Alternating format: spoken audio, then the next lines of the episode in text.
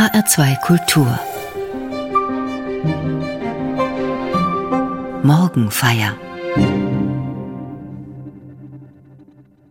Eigenlob stinkt, wurde früheren Generationen eingebläut. Und sobald jemand etwas Gutes über sich selbst sagte, konnte die Person sicher sein, irgendjemand sagt dann sofort, Eigenlob stinkt. Sich selbst oder eine Eigenschaft von sich irgendwie gut zu finden, das ging unter kultivierten Menschen gar nicht. Und das wirkt bis heute. Vielen fällt ohnehin eher all das ein, was sie nicht sind und nicht können. Das alles zählen sie viel leichter und schneller auf als das, was sie wirklich gut können und was sie an sich gut finden. Durch Social Media hat sich allerdings heute einiges geändert. Eigenlob ist da plötzlich doch sehr erwünscht und ganz normal. Der eigene Körper, kleine oder große Talente und Fähigkeiten werden ungeniert ausgestellt.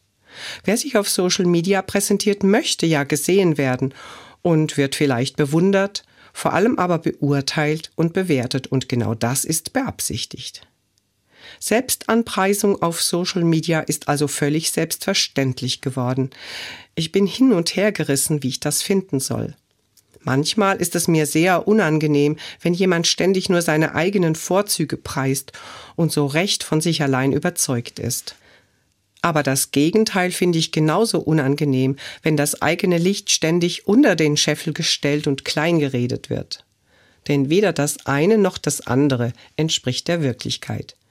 Niemand ist nur grandios, niemand ist nur schwach und unbegabt. Es scheint auf das richtige Maß anzukommen, auf die richtige Mischung. Ich glaube, wir Menschen brauchen beides, den Stolz auf das, was wir können, und das Wissen um all das, was wir nicht gut können. Der Weg zu einem einigermaßen ausgeglichenen Selbstbewusstsein ist ein langer Weg.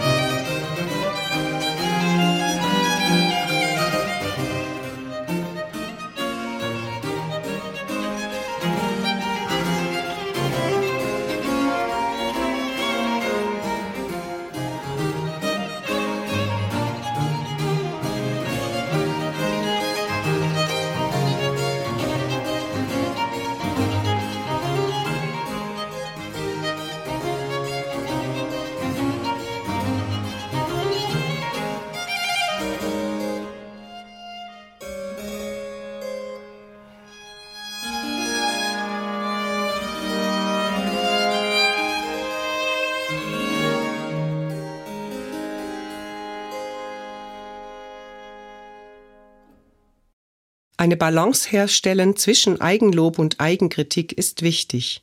und der Weg dorthin kann lang sein. Eigentlich beginnt er bereits bei den Kleinkindern. So ungefähr ab dem zweiten Lebensjahr entdecken sie sich und die Welt um sich herum. Sie fangen an wahrzunehmen, was sie alles schon können und wollen von sich aus ja immer weiter lernen, mit dem Löffel essen, Türen auf und zumachen, sich selbst die Hose anziehen. Voller Stolz zeigen sie es und brauchen auch dringend, dass die Großen sagen und es auch so meinen, das hast du sehr schön gemacht. Denn so wächst in einem Kind der Boden für ein gutes Selbstwertgefühl. Dafür brauchen sie viel Lob. Die düsteren Zeiten sind hoffentlich vorbei, in denen stolz verkündet wurde, nicht geschimpft ist genug gelobt. Das waren schlimme Fehlentwicklungen, die vielen Menschen sehr geschadet haben und weiter schaden. Nein, Loben verzärtelt Kinder überhaupt nicht, sondern stärkt ihr Bewusstsein für sich selbst. Begrenzungen erleben sie früh genug, und später müssen sie auch lernen, Kritik einzustecken und Fehler einzugestehen. Insofern dürfen wir Erwachsenen uns gerne an den Kindern orientieren, natürlich mit der erwachsenen Distanz, wir sind nun mal nicht mehr zwei Jahre alt. Auch wir dürfen wohlwollend auf das schauen, was uns gelungen ist oder was wir gut können oder was wir geworden sind. Und darüber dürfen wir uns sehr freuen. Es geht um das richtige Maß. Ein Erwachsener sollte dabei nie den kritischen Blick verlieren. Stimmt das, wenn ich das so sage?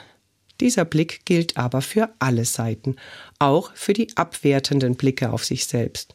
Auch da muss die Frage heißen, stimmt das denn wirklich? Es scheint also gar nicht so einfach zu sein mit dem Selbstlob. Und dann haut auch noch Jesus in diese Kerbe. So erzählt es die Bibel im Evangelium nach Lukas. In jener Zeit erzählte Jesus einigen, die von ihrer eigenen Gerechtigkeit überzeugt waren und die anderen verachteten, dieses Gleichnis. Zwei Männer gingen zum Tempel hinauf, um zu beten. Der eine war ein Pharisäer, der andere ein Zöllner. Der Pharisäer stellte sich hin und sprach bei sich dieses Gebet Gott, ich danke dir, dass ich nicht wie die anderen Menschen bin, die Räuber, Betrüger, Ehebrecher oder auch wie dieser Zöllner dort. Ich faste zweimal in der Woche und gebe den zehnten Teil meines ganzen Einkommens. Der Zöllner aber blieb ganz hinten stehen und wollte nicht einmal seine Augen zum Himmel erheben, sondern schlug sich an die Brust und betete Gott, sei mir Sünder gnädig. Es gingen viele Menschen hinauf in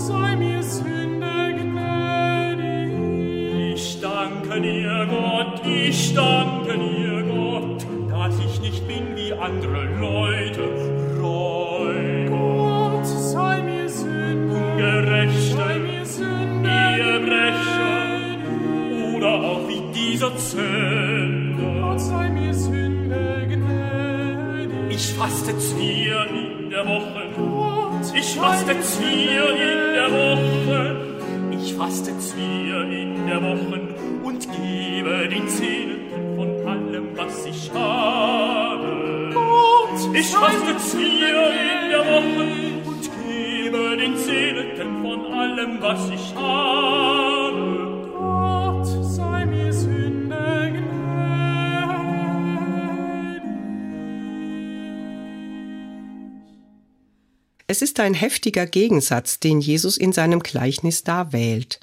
zwischen dem selbstgerechten Pharisäer und dem demütigen Zöllner. Aber Übertreibungen prägen sich einfach besser ein. Jesus kann sich sicher sein, damit kommt die Botschaft an. Niemand wird diesen Pharisäer sympathisch finden. Der ist ja furchtbar peinlich. Um sich selbst in eine gute Position zu bringen, setzt er den anderen herab. Ich danke dir, dass ich nicht wie die anderen Menschen bin. Das ist schon sehr heftig. Einen anderen schlecht machen, um selbst gut dazustehen. So ein gefühlloser Kerl. Mit dem möchte ich nichts zu tun haben. Und bei ihm stimmt die Aussage. Eigenlob stinkt. Und erstmal atme ich auf. Nein, so bin ich zum Glück nicht. Das würde mir ja nie einfallen. Aber bei genauerem Nachsinnen schleicht sich ganz vorsichtig eine Frage an. Denke ich da nicht ganz ähnlich wie dieser Pharisäer?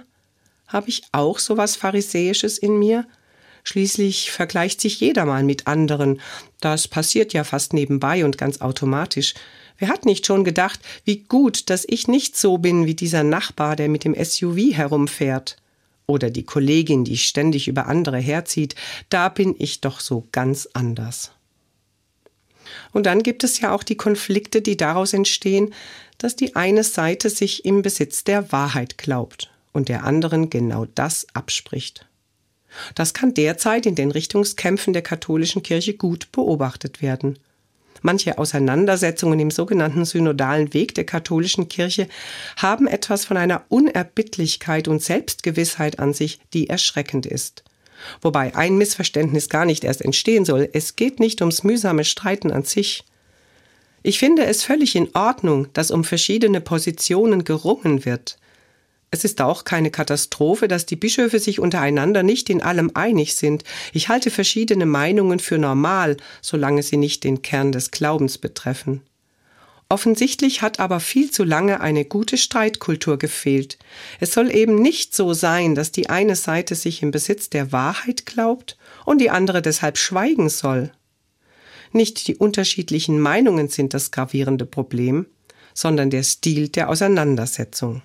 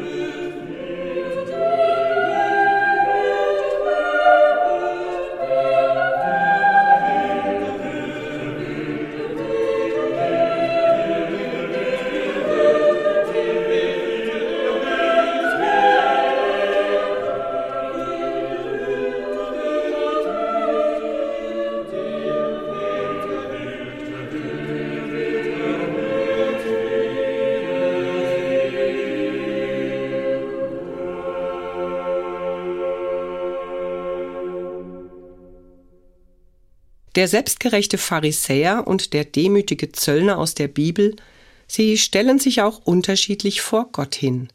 Jesus erzählt dieses Gleichnis einigen, die von ihrer eigenen Gerechtigkeit überzeugt waren und die anderen verachteten, so heißt es. Von der eigenen Gerechtigkeit überzeugt sein ist ganz und gar nicht gut. Das ist die Sinnspitze des Gleichnisses. Die Frommen sollen sich nicht zu sicher fühlen vor ihrem Gott, wollte Jesus klar machen. Sie liegen falsch, wenn sie denken, ha, ich kann durch mein vorbildliches Verhalten Gott bestimmt beeindrucken. Unsere heutigen Fragen sind zwar etwas anders, aber Selbstgerechtigkeit ist wohl immer ein Problem und eine Gefahr. Ich merke es ja gar nicht, dass ich in einer Situation vielleicht sehr selbstgerecht bin. Ich glaube ja, dass ich korrekt handle und alles richtig weiß. Ich bin fest davon überzeugt, dass ich meine Sache gut mache. Und es ist verständlich, dass viele Menschen gerne bei Gott auch auf der sicheren Seite wären. Aber welche Lösung empfiehlt Jesus? Jesus empfiehlt nicht ein noch mehr, noch mehr Askese und noch mehr Spenden und noch mehr Anstrengung, sondern er empfiehlt Demut und Bescheidenheit. In seinem Gleichnis zeichnet er den Zöllner als sehr demütigen Beter. Der Zöllner aber blieb ganz hinten stehen und wollte nicht einmal seine Augen zum Himmel erheben, sondern schlug sich an die Brust und betete, Gott, sei mir Sünder gnädig. Ein Zöllner als gutes Vorbild. Das ist schon überraschend, denn Zöllner waren damals nicht gerade als demütige Menschen bekannt. Sie hatten einen schlechten Ruf. Sie galten als Beutelschneider. Man warf ihnen, sicher nicht zu Unrecht, vor, dass sie jede Möglichkeit ausnutzen, anderen das Geld aus der Tasche zu ziehen. Und ausgerechnet also so ein geldgieriger, vielleicht sogar betrügerischer Mensch wird hier als Vorbild dargestellt. Da muss man erstmal draufkommen. Das ist typisch für Jesus. Seine Gleichnisse sind ja oft so überraschend, weil sie die üblichen Verhältnisse auf den Kopf stellen. Aber da werden alle Zuhörer und Zuhörerinnen aufmerksam und wach und fragen sich, was kommt denn jetzt? Was will er uns jetzt wieder zeigen? Was ist also das Besondere an diesem Zöllner? Er bleibt im Tempel ganz hinten stehen und traut sich nicht nach vorne. Er hebt nicht den Kopf und macht nicht viele Worte. Sein Gebet ist kurz, Gott, sei mir Sünder gnädig. Das ist alles. Er versucht keine Ausreden, keine Rechtfertigungen, keine langen Erklärungen. Er bringt nur das raus, ich brauche Gnade. Und, so sagt es Jesus, dieser Mensch geht nach Hause und seine Schuld ist ihm vergeben. Mit der Gnade ist es ja so eine Sache. Gnade ist für viele ein vergiftetes Wort. Gnade wurde oft verstanden als von oben herab, willkürlich, herablassend. Der gnädige Herr konnte seine Angestellten behandeln, wie er wollte, mal streng, mal gnädig. Ich setze im Alltag eher auf Recht und Gerechtigkeit, die für alle gleich gelten, und wünsche mir keine gnädigen Verhaltensweisen nach Gutsherrenart von oben herab. Bei diesem doch eher problematischen Vorverständnis hat es der Begriff Gnade auch im religiösen ganz schön schwer. Da hilft die Herkunft des Wortes aus dem Lateinischen. Dort heißt Gnade gratia. Das finden wir in unserem Wort gratis wieder, umsonst, einfach geschenkt. Nichts von Willkür und Zufall. Es geht um ein Geschenk und um Gottes Großzügigkeit.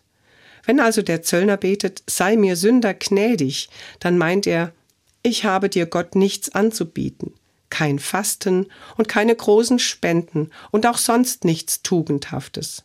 Ich stehe hier mit leeren Händen. Aber ich vertraue darauf, dass du mir deine Liebe schenkst. Deshalb bin ich zu dir gekommen.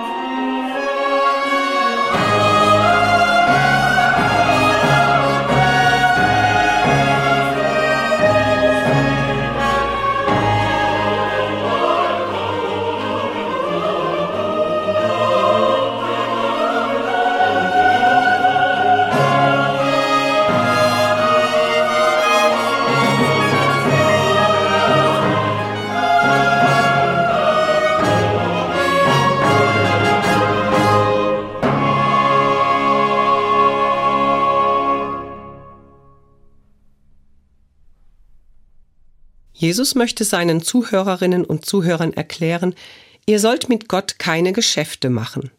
Ihr sollt Gott nicht bestechen wollen durch Wohlverhalten, Spenden und Fasten. Damit überzeugt ihr Gott nicht. Gott will nicht milde gestimmt werden durch besondere Verhaltensweisen, sondern Gott will euer Vertrauen. Um es gleich richtig zu stellen, Spenden und Fasten und ein verantwortliches Leben sind nicht überflüssig. Fasten ist eine wichtige Schule des Willens, um nicht gänzlich Sklave des eigenen Leibs zu sein. Meine Spenden brauchen andere, damit sie leben können.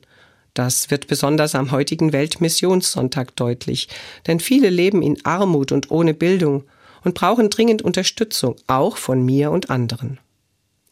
Eine anständige Lebensführung schließlich ist eine Frage der Menschlichkeit und Vernunft.